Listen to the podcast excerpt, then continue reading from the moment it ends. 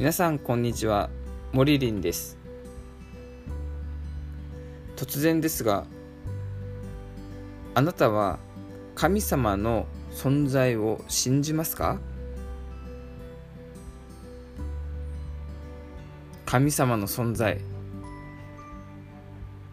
大抵の人はいるんだろうなとなんとなく思ってるけど目に見えないし感じることができないのでうんまあいるんだろうけど確信を持てないと。そういった方が多いんじゃないでしょうか。まあ私もですね、まあ、そういう部分がありました。ではどうすれば神様の存在を感じることができるのか。やっぱりそれは祈祷ですよね。お祈りですよね。お祈りしてそして実践する。良きことをなす。自分の両親に聞いてみて。その両親が求めていることを実践する。その中で実践するとやっぱりきついこととか、うん、そういう苦難とか訪れるんですけどそういう時にお祈りする時に神様は私を守ってくださってるんだなということを感じることができます。目に見えないから神様はいないんじゃないかと。そういう人もいるかもしれませんけどもこの世には目に見えないものばかりで目に見えないものが重要だったりしますよね。例えば空気とか。まさにそうですよね。空気って目に見えませんけどやっぱりこうスーッと、まあ、科学によって私たちは、うん、空気の存在を知ってるわけですし、まあ、科学だけじゃなくて体で感じることができます。まあ脳もそうですよね。脳もそうですよね。頭の中に入ってる脳です。僕たちは目に見えることはできないですけど脳があるっていうことを知ってます。感じて知ってます。それと同じように私たちは神様のことは目に見えないけども感じることはできるんです。ただやっぱそれは感じようとしなかなか感じる感じようと私たちはしてないので、うん、認知することはできない。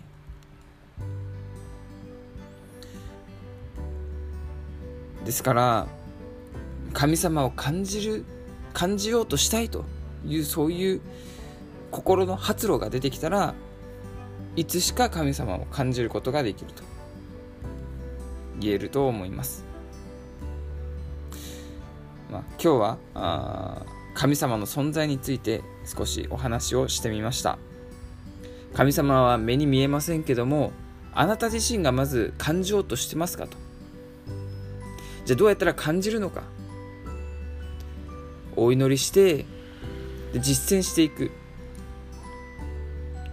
そういう中で神様を感じることができます。ここまでご清聴ありがとうございました。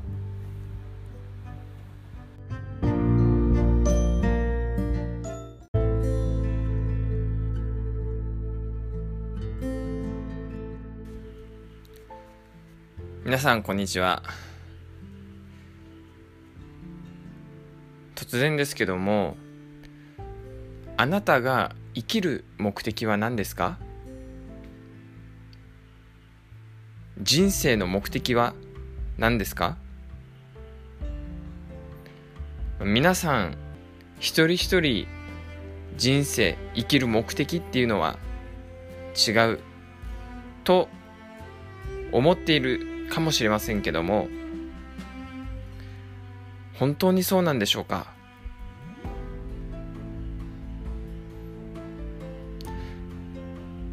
私たちが子供で親が神様だとするならばみんな一人一人やることは違うかもしれませんけども目的生きる目的っていうのは実は全人類が一つの目的共通の目的を持っているんじゃないかなと思います。では私たち人間の目的生きる目的っていうのは何なんでしょうか？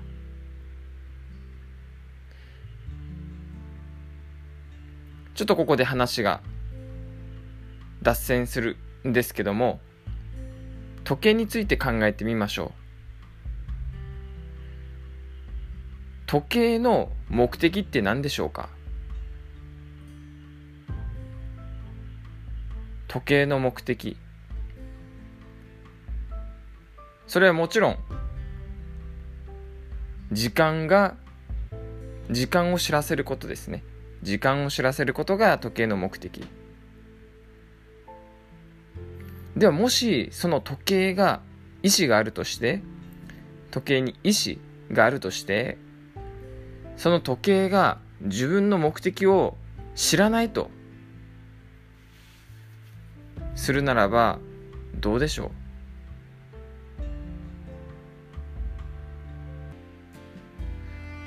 う？うん。ちょっとまずいですよね。じゃあ仮に時計が自分の存在する目的っていうのを知らないとして誰に聞けばいいか。それは時計を作った人に聞けば分かりますよね。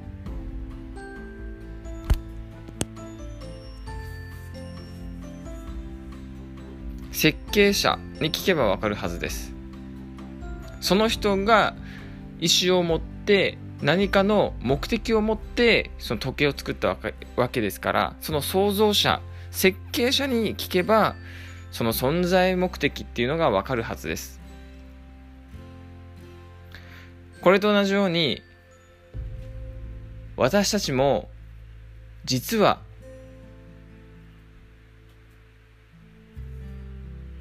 自分の存在っていうのを存在の目的っていうのを知らない人が多いんですよ。ね。じゃあ、もしあなたが自分の存在目的、人生の目的を知らないとするならば、誰に聞けばいいか。それは、あなたを作った人に聞けばいい。ですね。じゃあ誰があなたを作ったのか想像したのかっていうと元をたどせば神様になるわけです。神様に尋ねてみてください。お祈りして尋ねてみてください。神様なぜあなたは私を作ったのか。何を目的として私を作ったのか。聞いてみてください。今日は少し熱くなってしまいましたけども以上で終わります。ご清聴ありがとうございました。